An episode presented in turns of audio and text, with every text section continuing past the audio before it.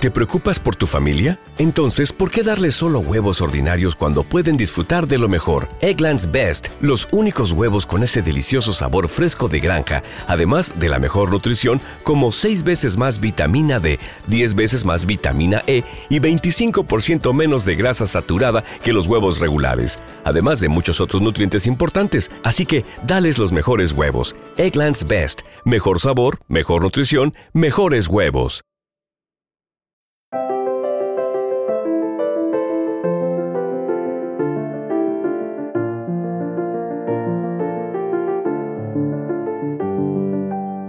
Bienvenidos a Lactando, un podcast de Milcar FM sobre lactancia y crianza con apego, producido por la Asociación Lactando de la región de Murcia. Este es el capítulo 56 y hoy es 2 de noviembre de 2019. Hola a todos y a todas, yo soy Rocío Arregui y hoy no estoy acompañada por mis compañeras de Lactando.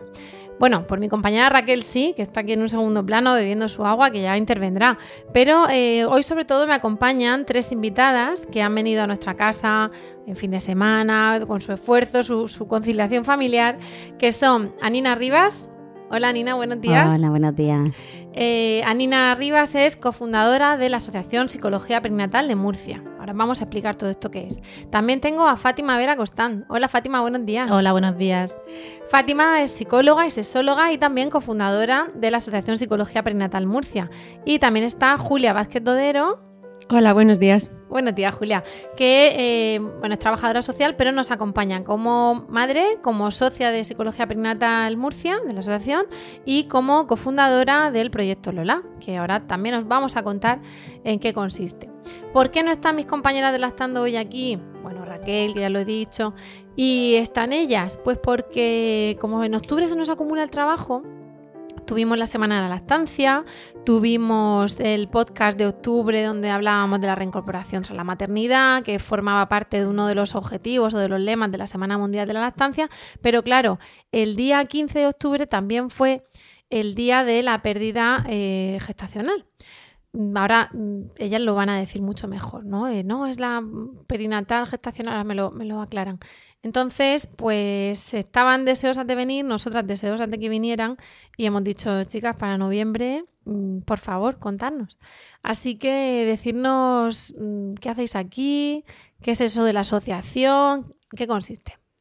Bueno, pues la Asociación de Psicología Perinatal lleva ya una andadura aquí en la región y lo que hacemos principalmente es eh, crear ese espacio para que las mamás que han sufrido un proceso de, pérdida de sus bebés, que puedan tener ese espacio en donde hablar, sentirse escuchadas. Entonces nos reunimos una vez al mes en, Murcia y bueno, la intención también es intentar eh, ampliar a otros a otras localidades como puede ser Alama o puede ser Cartagena, ir ampliando y también estamos como que todo está en evolución, ¿no? No es un grupo fijo, la asociación crece conforme a la socia y vamos adaptándonos a las circunstancias. Entonces, pues ya profundizaremos un poco más, pero también hemos creado el grupo de apoyo a, la, a las mamás y los bebés arcoíris, el grupo de apoyo a la intervención, a la interrupción legal del embarazo tras criterios médicos. Entonces, bueno, pues vamos poquito a poco ampliando, creciendo y pues dando salida a las demandas y a las necesidades que vemos que no están cubiertas en la región, porque no hay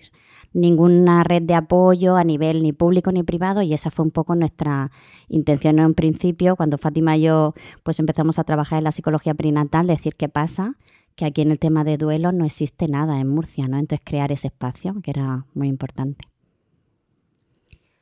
Vosotros estáis diciendo que, bueno, has, empezado a hablar de bebés arcoíris, de grupo de apoyo. Muchas cosas. Nos tienes que contar muchas cosas, claro. Y ahora hemos, estuvisteis hablando también con la Vinieron también las compañeras de Hueco en mi vientre, vinisteis vosotras en noviembre de hace dos años. Voy ahora mismo a mirar el número del podcast para también remitirles a, ese, porque en ese podcast sí que hablábamos un poquito más eh, en particular de lo que es la, pérdida gestacional, aunque ahora también hablaremos, ¿no? Pero bueno, se hablaba de las pérdidas en primer trimestre, luego más avanzadas y tal.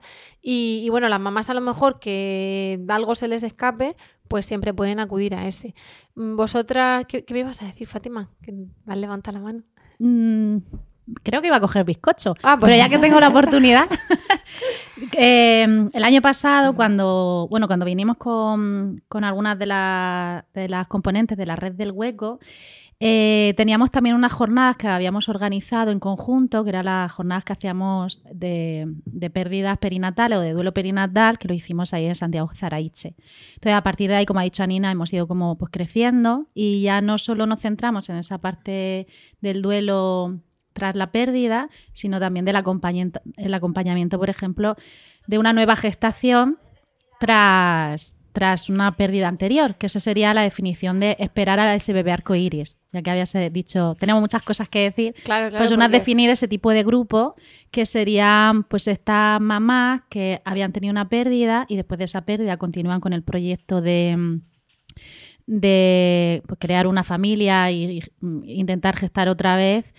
Y mm, partió como esa idea de, una nueva gestación. También ha ido derivando que ese bebé arcoíris no solo el bebé, sino es el proyecto arcoíris, que no simplemente es como que tengas que quedarte embarazada otra vez, sino como que toda esa energía de creación, pues también la puedes enfocar a otros proyectos. Y esos son uno de los, como decía Nina, pues otro de los grupos que se han ido desarrollando desde esos inicios en, en el grupo. El, podcast es el número 26, ¿vale? Para las mamás que nos queréis escuchar, es el de noviembre de, del 16, estoy viendo. es que tenemos, oh. ya llevamos un montón de años grabando. no era el año pasado. Yo, yo pensaba eso, digo, el año pasado con Miguel Chiquitín no, pues hace dos, pero no, hace tres, toma ya. Eh, claro, ahí estuvimos hablando de lo que es las pérdidas gestacionales y lo que puede suponer, pero vosotras también habéis ampliado ahora al acompañamiento también durante el proceso de pérdida a la mujer ¿O qué, qué, mamás acuden a vuestra asociación? ¿Son las que ya han tenido una pérdida? ¿Son las que tienen un diagnóstico? Porque, mm, quiero decir, puede haber pérdidas de, bueno, vamos a esperar a ver si latido. O vamos a ver otra nueva analítica, otra nueva eco que confirme. Contarnos qué, en qué consiste vuestro apoyo. Pues normalmente la gente viene cuando ha habido la pérdida, eh, sea por los motivos que sean. Nosotras, como el objetivo de la asociación es eh, acompañar en ese, en ese duelo, independientemente, digamos, eh, el motivo por el que se haya dado la pérdida.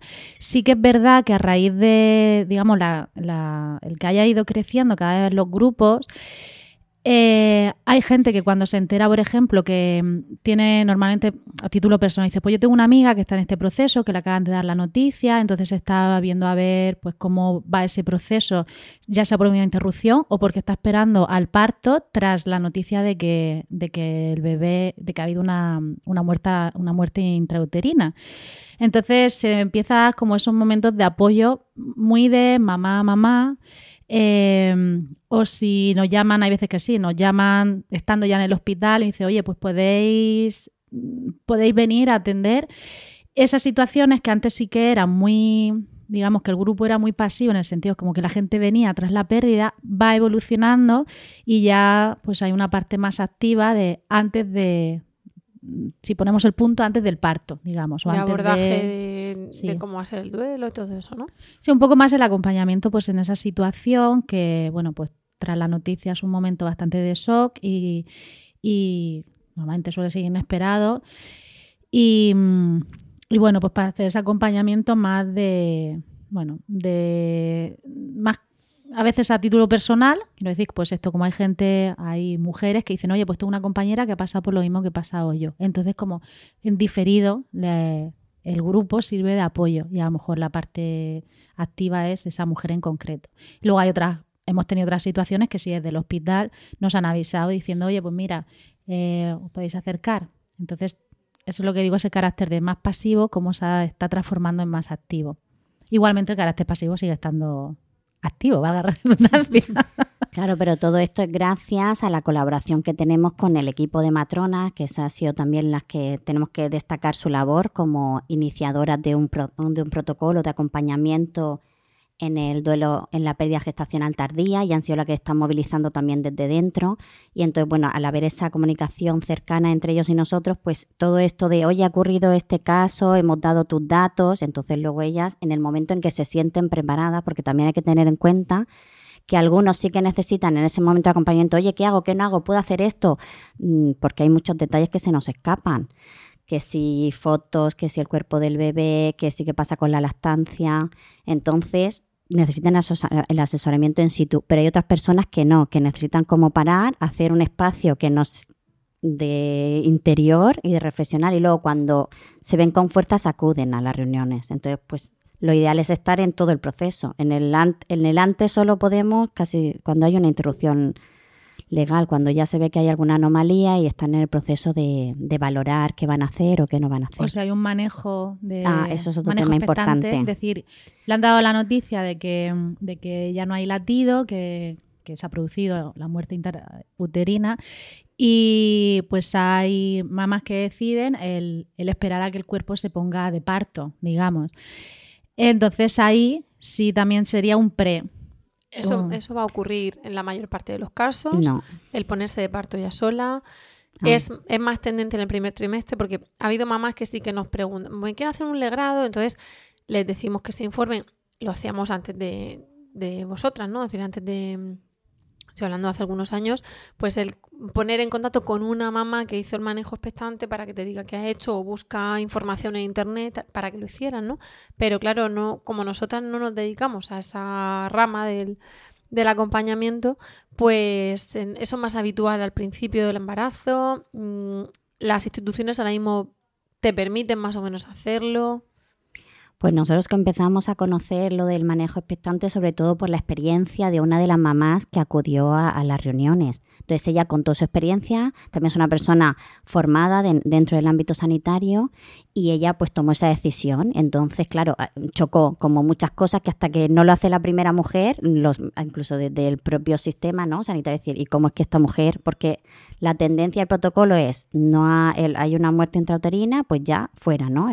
Poco la visión antigua de esto lo quitamos rápido y entonces parece que se olvida. Y ya nos estamos dando cuenta que no, que la evidencia científica lo que avala es que hay que tener una conciencia en todo el proceso y, y sus tiempos para ir asimilando todo. Entonces, esta mamá sí que decidió no pasa nada, si no hay riesgo para mí, claro, hay que tener en cuenta criterios médicos, si no hay riesgo para mí y yo teniendo los conocimientos que tengo, el, apoyo que tengo fuera también, pues decidió irse a casa y tranquilamente esperar.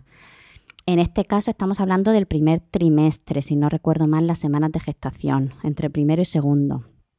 Y ella lo gestionó sola. ¿No te encantaría tener 100 dólares extra en tu bolsillo? Haz que un experto bilingüe de TurboTax declare tus impuestos para el 31 de marzo y obtén 100 dólares de vuelta al instante. Porque no importa cuáles hayan sido tus logros del año pasado, TurboTax hace que cuenten. Obtén 100 dólares de vuelta y tus impuestos con 100% de precisión. Solo con Intuit TurboTax.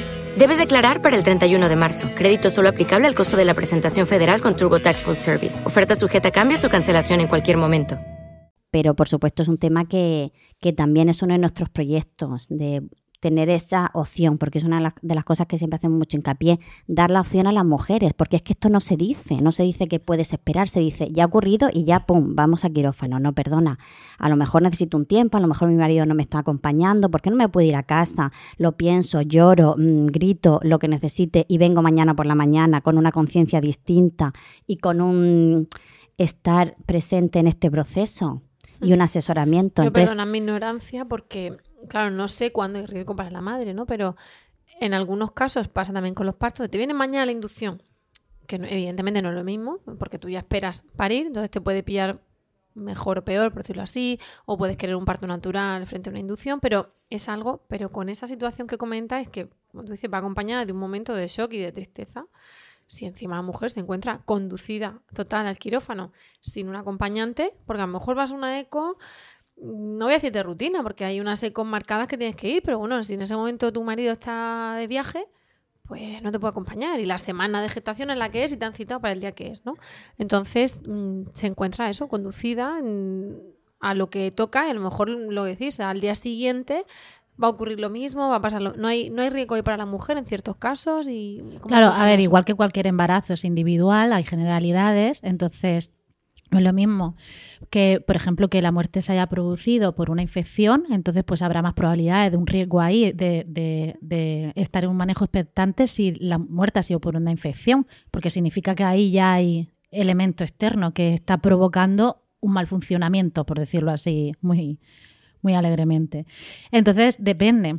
Igual que, igual que una inducción en un embarazo eh, sin muerte intrauterina, la, la idea es prevenir. De hecho, es una de las, o sea, es una de, las herramientas que tiene la medicina para intentar prevenir posibles muertes intrauterinas.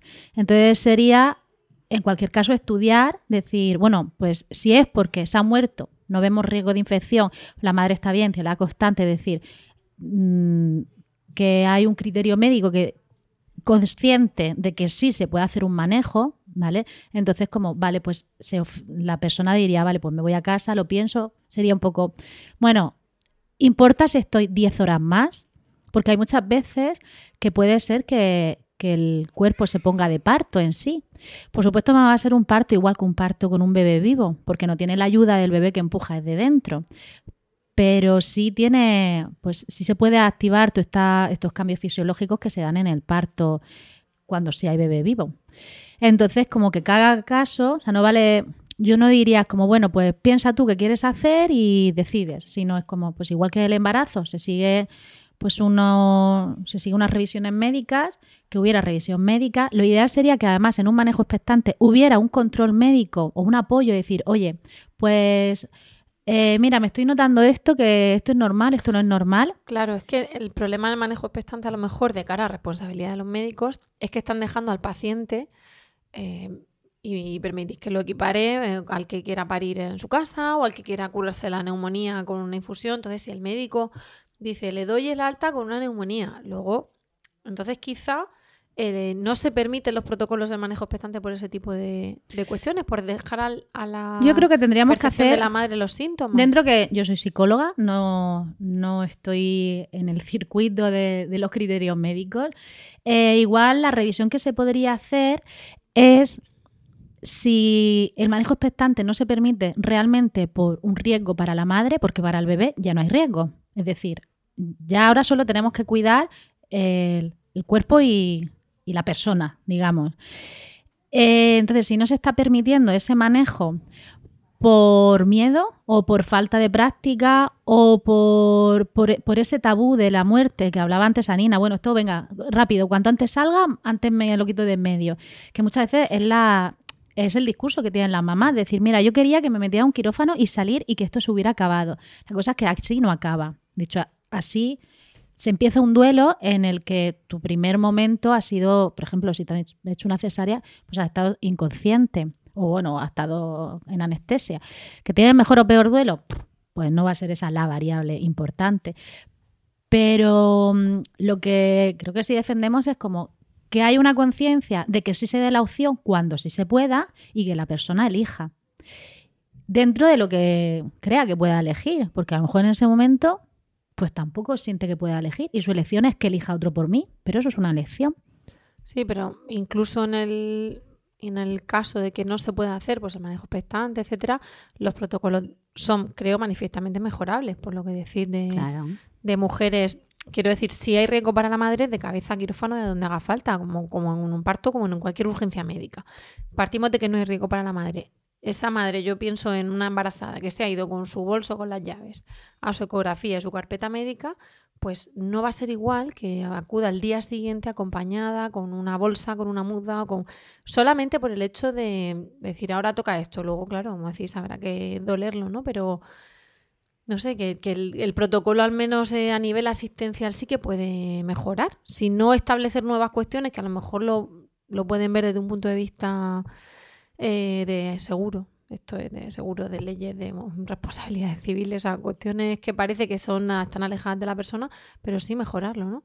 Julia, me has, levantado, dicho algo antes y, no te da la palabra. No, no, no, no creo. Eh, iban, iban hablando y, iba yo asintiendo porque sí, porque es efectivamente todo lo que decían me parecía que, era, que era justo.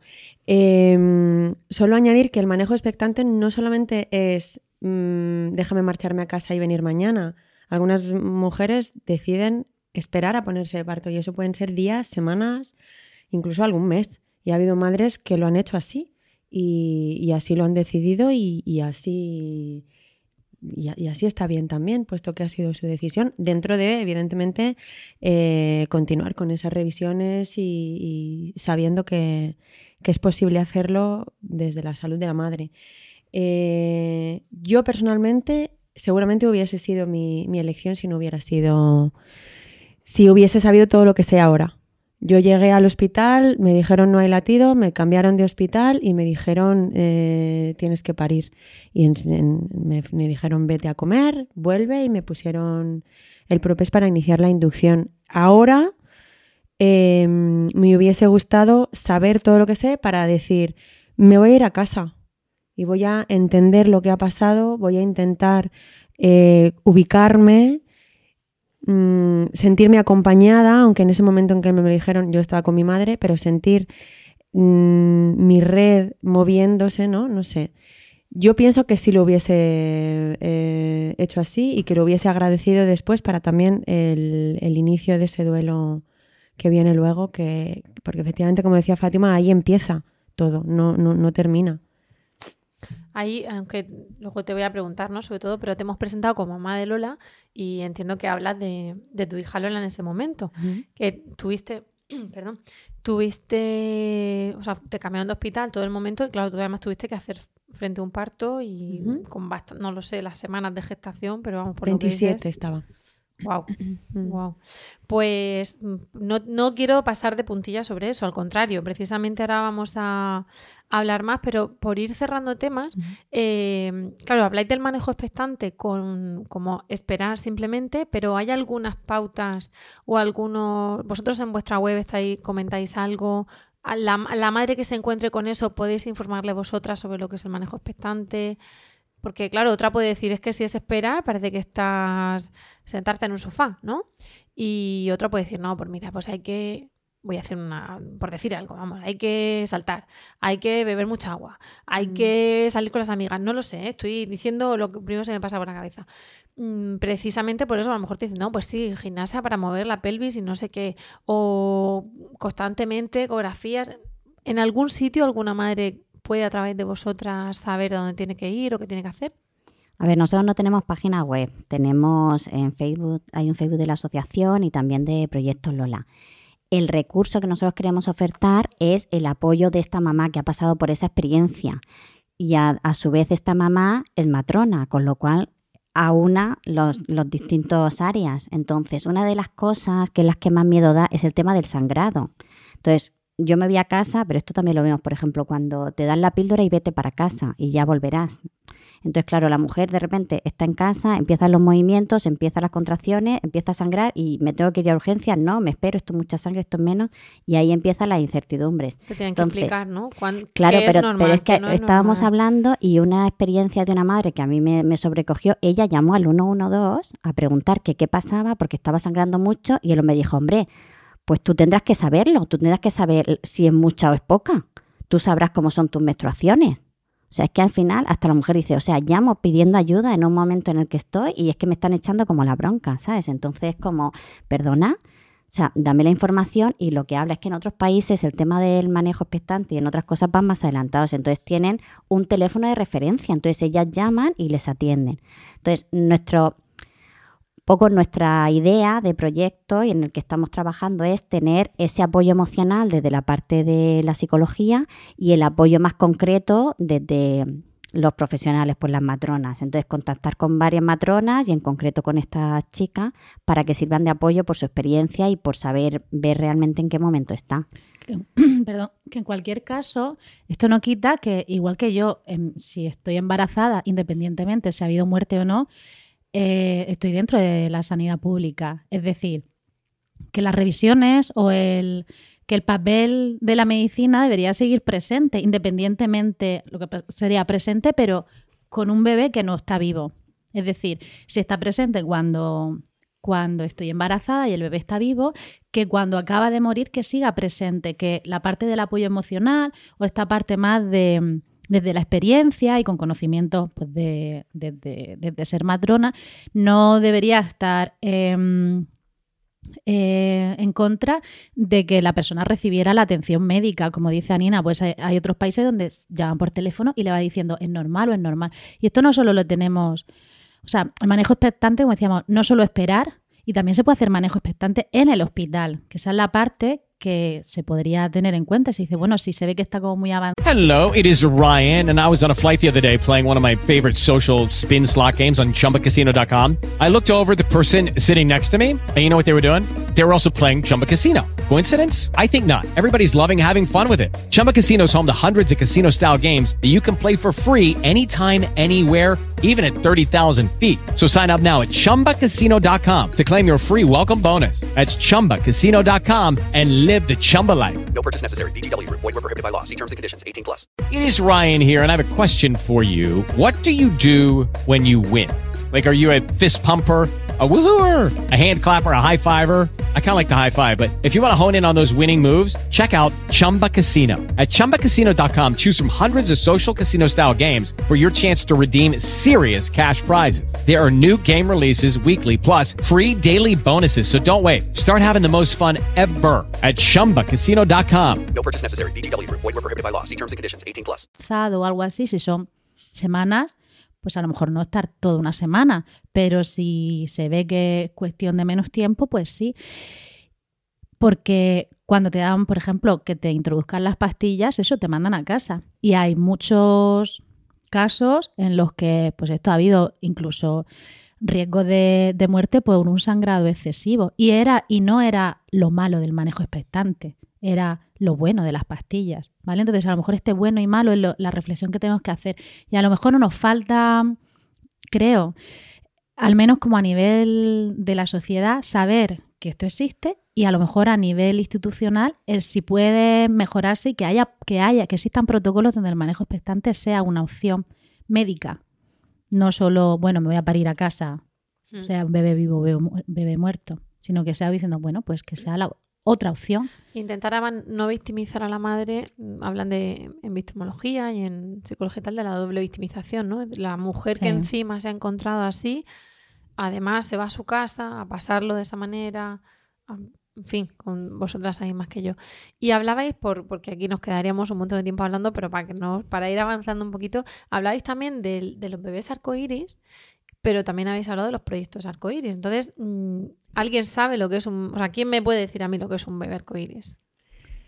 Mm, bueno, un bebé arcoíris eh, se le llama a los bebés que vienen después de una pérdida. Se dice eh, que traen como la luz después de la tormenta, ¿no? Es un término un pelín controvertido porque hay mm, sobre todo madres que, que que rechazan esta idea de definir a un hijo a través de otro hijo, ¿no? Porque al final el arco iris hace referencia a la pérdida.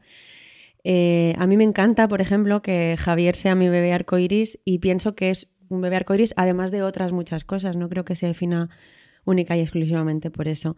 Em, y luego, a raíz de esos, de, nombrar así a esos bebés que vienen después de la pérdida, eh, nos dimos cuenta em, de que muchas madres han dejado de, buscar eh, otro embarazo, otro bebé, y sin embargo tienen una energía que, ponen en nuevas cosas también, que, vienen en muchos casos a raíz de esa pérdida, ¿no? Entonces se habla mucho también de ese proyecto arcoiris que no solamente es un bebé, sino también, bueno, pues un, giro en tu vida que, que ha sido a raíz de, tu vivencia personal. Como que eso le ha hecho despertar otro tipo de, bueno, una manera de canalizar esa energía. O Exacto, para mí, por ejemplo, el proyecto Lola es un proyecto arcoíris también. Y si no hubiese tenido a Javier, un montón de cambios vitales que para mí han sucedido a través de, a raíz de haber perdido a Lola, pues, pues son mis proyectos arcoíris también estoy estudiando, estoy metida en este proyecto Lola que... Mm, Háblanos del proyecto Lola. que me, apasiona porque me parece mm, precioso. Pues el proyecto Lola nace em, eh, una vez que yo doy a luz a Lola, eh, decido en, una de estas eh, locuras de, no seguir los protocolos impuestos un poco sí, como organizados tan, tan, de una manera quizá tan cuadriculada, ¿no? Sin mirar el caso concreto, sino, bueno, lo positivo de los protocolos es que hay muchas cosas que, que, se tienen en cuenta, ¿no? Y que hay que seguir y luego los protocolos deberían saber adaptarse a las realidades de las personas y eso es un poco la crítica que, le, que les hacemos en este caso, ¿no? Por eso pienso que hay que revisarlos en muchos, en, muchos lugares. Eh, dentro del protocolo en una pérdida perinatal em, está la administración de una pastilla que sirve para cortar la, la lactogénesis, la lactancia. Em, cuando yo di a luz a Lola decidí no tomarme esa pastilla.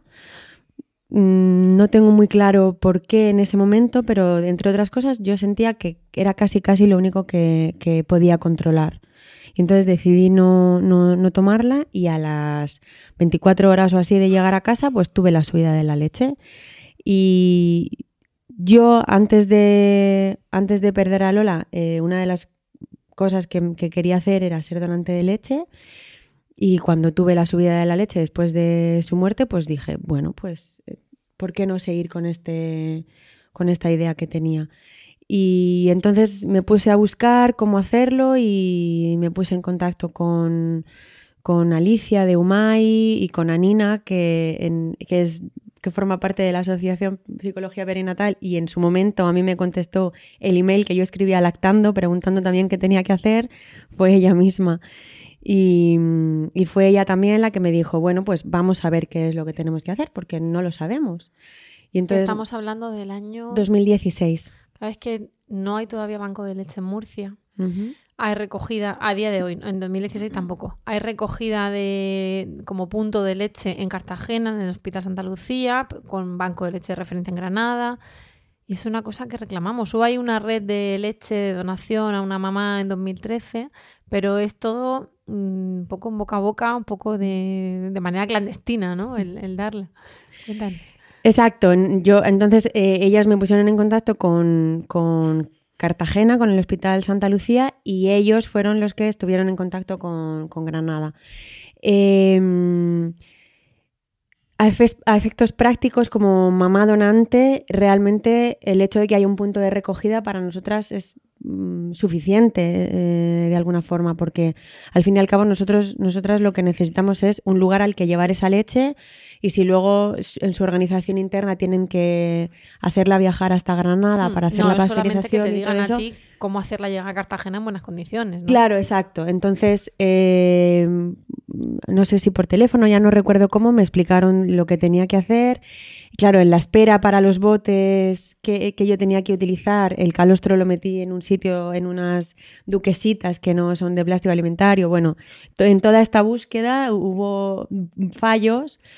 Pero luego, a pesar de eso, y es algo que me alegró tantísimo en, su momento, aceptaron el, calostro, porque para mí era súper importante que mm, eso, que ese tesoro tan, tan rico, ¿no? Fuese también parte de, de la donación que casi ninguna madre puede donar, puesto que las donaciones normalmente comienzan una vez que la lactancia está instaurada. Entonces el calostro normalmente, claro, va a tu propio bebé.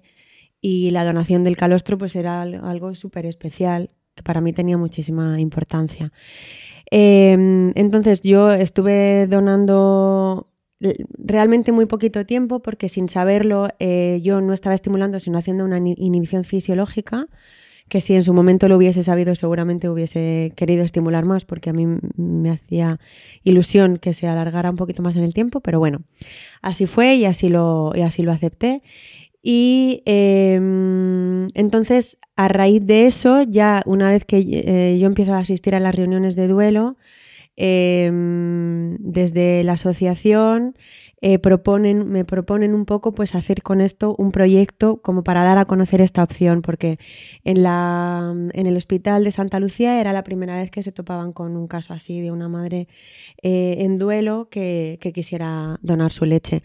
Nuestras dudas en realidad no eran tanto por a dónde o cómo tenemos que llevar la leche, que también, sino en parte si a mí me iban a aceptar como donante, porque también luego hemos sabido que muchísimos bancos de leche no aceptaban, ahora ya sí desde hace unos meses, pero en, en otros bancos de leche de España no aceptaban la leche de mujeres en duelo porque decían que estaba eh, amarga por la tristeza, bueno, cualquier cosa, cualquier tipo de, de mito caído de yo no sé muy bien dónde.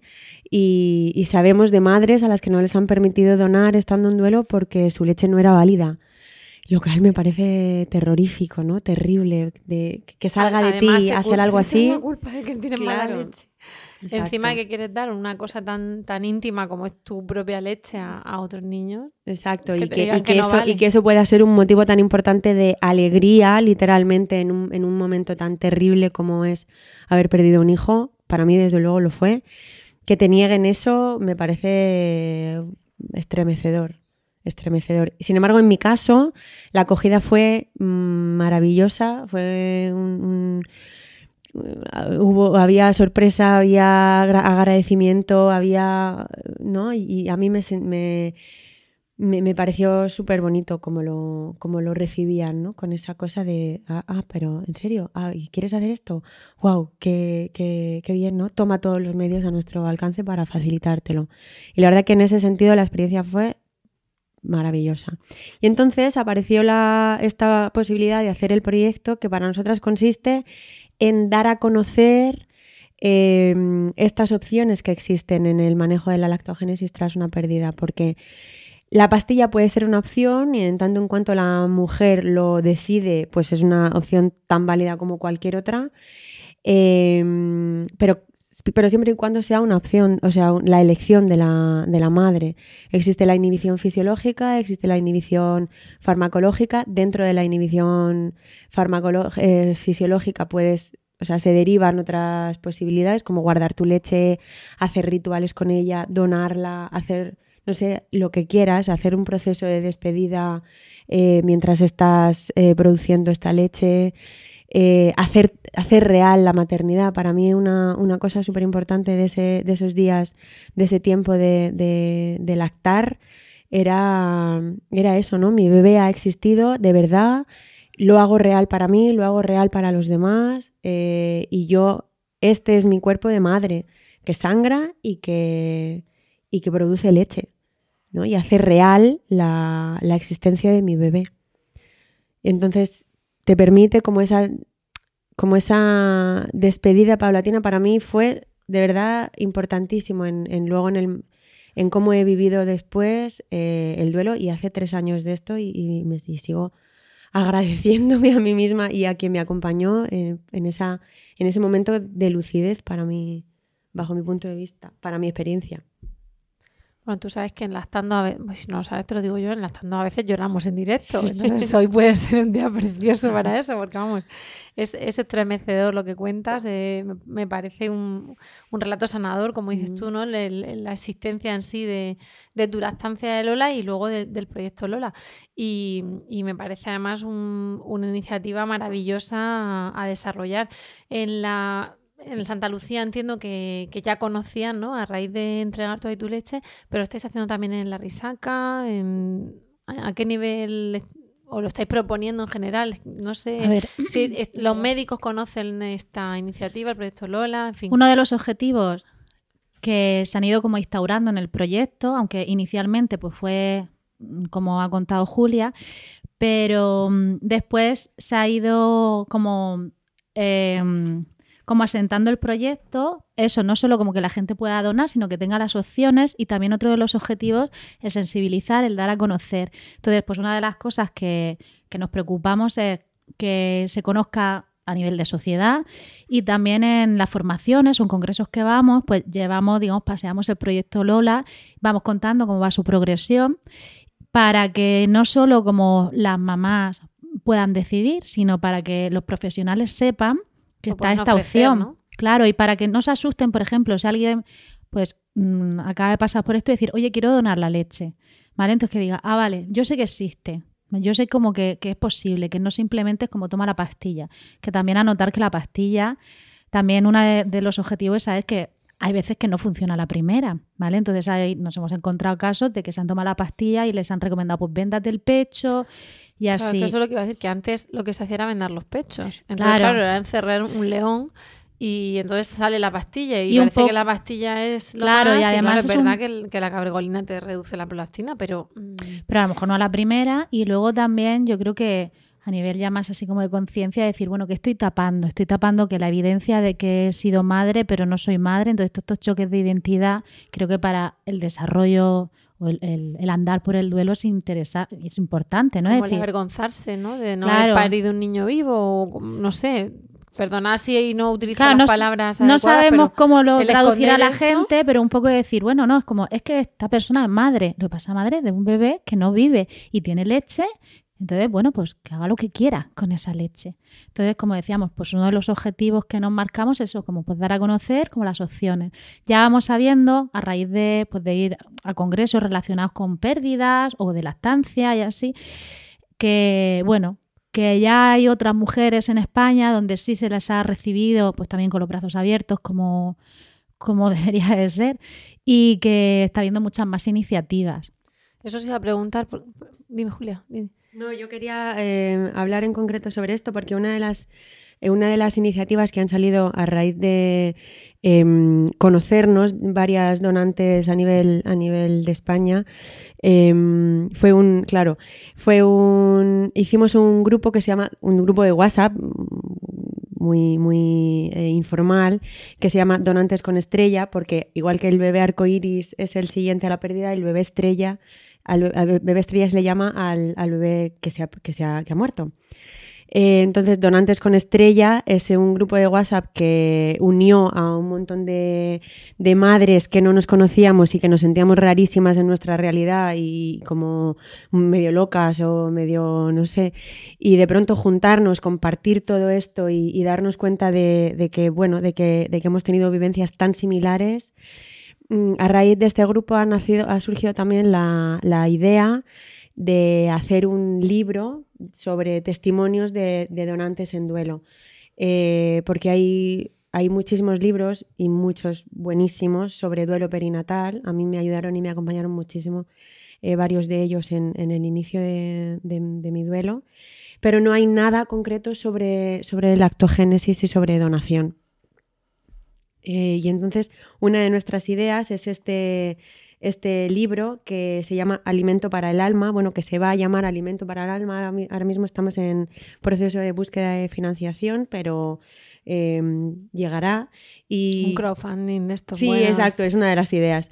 Eh, consta de 22 testimonios sobre lactancias en duelo, eh, dos encuestas a madres en duelo, una de ellas concretamente a donantes con estrella, y seis artículos sobre duelo y lactancia. Y es una iniciativa concretamente de Olaya Rubio, que tiene un proyecto que es como el proyecto hermano del proyecto Lola, que se llama Movimiento Rubén, em, que bueno, que trabaja en la misma dirección que Proyecto Lola y que es em, trabaja sobre todo en, Asturias, aunque también ha, ha movilizado muchísimo eh, a nivel estatal.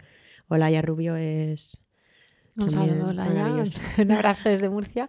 sí. Pues, eh, bueno, el- eso os iba a preguntar, ¿no? Porque estáis hablando de, de puesta en común. Mm, Si decís que está Movimiento Rubén en Asturias, no sé si en más comunidades había proyectos hermanos a, a Proyecto Lola. Y bueno, creo que también recientemente habéis estado en un congreso, pero eso me lo tenéis que contar vosotras. Pues bueno, nos movemos igual demasiado en algunos aspectos. o nos paramos. Eso está bien, Eh, eso está entonces bien. sí que recientemente, a principios de octubre, participamos, de hecho las tres que estamos aquí participamos activamente en un congreso internacional que se hizo en Madrid, que es de la, mm, lo voy a decir en español, ¿vale? De la Alianza Internacional de la Pérdida mm, Gestacional. Eh, en otros congresos a nivel nacional, por ejemplo, en el de Fedalma del año pasado, en este año, como nos coincidía con este de Madrid, no pudimos estar. Estuvimos un poquito, salimos en una diapositiva de, de Ah. José Luis de Estuvimos presentes en diferido. También saludamos a José Luis Leante, neonatólogo de. Santa Lucía. Que, todo mi amor para él Lo y hemos entrevistado, nos conoce, está en el proyecto de Mil Primeros Días con Lactando y le mandamos un, un abrazo muy fuerte. Entonces, pues esto, el- en concreto, por ejemplo, el proyecto Lola, pues lo llevamos moviendo por ahí. Luego otras actividades que hace la asociación, ya sea pues del grupo o de, o de alguna, de alguna investigación más pequeña que estamos haciendo, pues sí, como que eso, cumplimos este objetivo de difusión y de sensibilización a, a gente en general y a profesionales. Y este congreso, por ejemplo, último que hemos estado en Madrid, pues ha sido ha sido bastante, eh, bueno, gigante. Lo organizaba, aparte de esta, de esta organización, eh, la Humamanita era como el, el host, el, cómo se dice en español.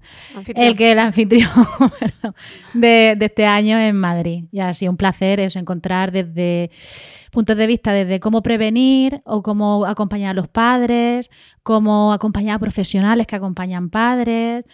Y profesionales ya no solo, por ejemplo, psicólogos, trabajadores de sociedad de hospital, enfermeros, matronas, médicos, ginecólogos, sino hasta el patólogo que realiza la autopsia. En el sentido es como que todos estamos de una manera u otra relacionados y cómo podemos aportar en positivo.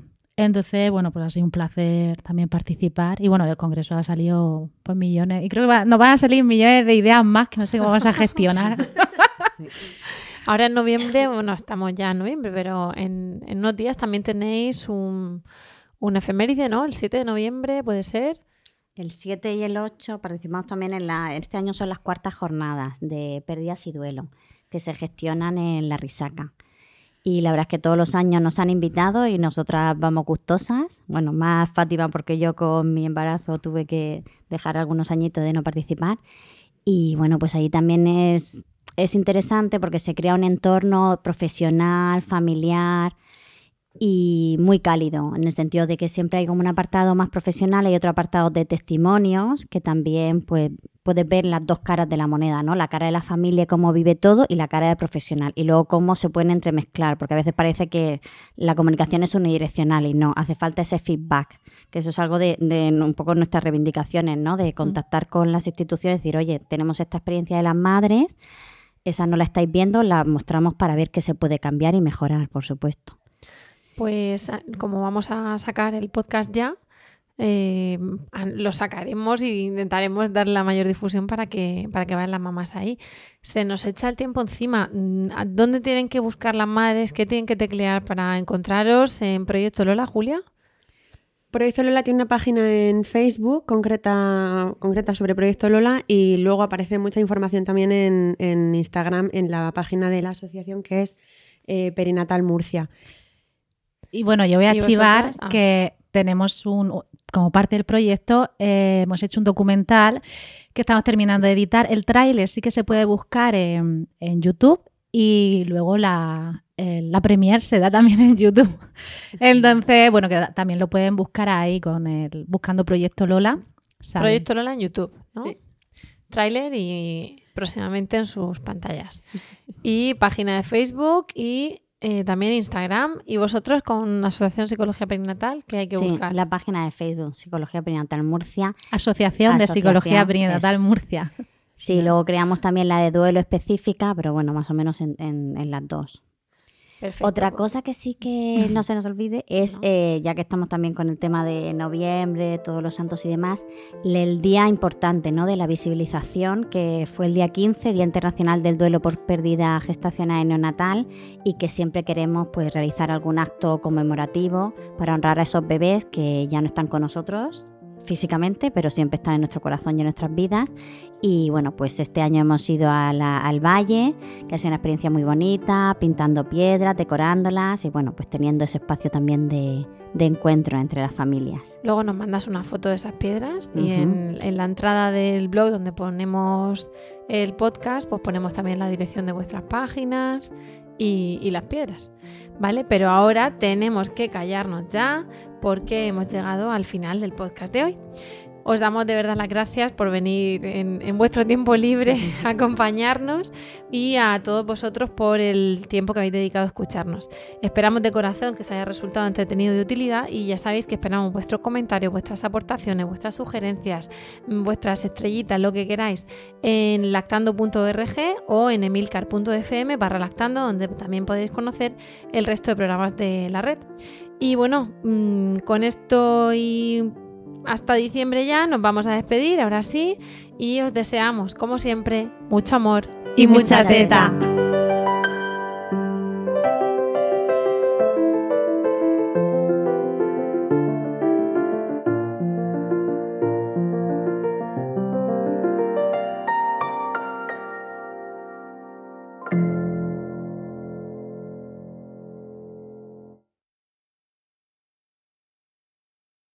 Lucky Land slots, you can get lucky just about anywhere. Dearly beloved, we are gathered here today to. Has anyone seen the bride and groom? Sorry, Sorry, we're here. We were getting lucky in the limo and we lost track of time. No, Lucky Land Casino, with cash prizes that add up quicker than a guest registry. In that case, I pronounce you lucky. Play for free at LuckyLandSlots.com. Daily bonuses are waiting. No purchase necessary. Void where prohibited by law. 18 plus. Terms and conditions apply. See website for details.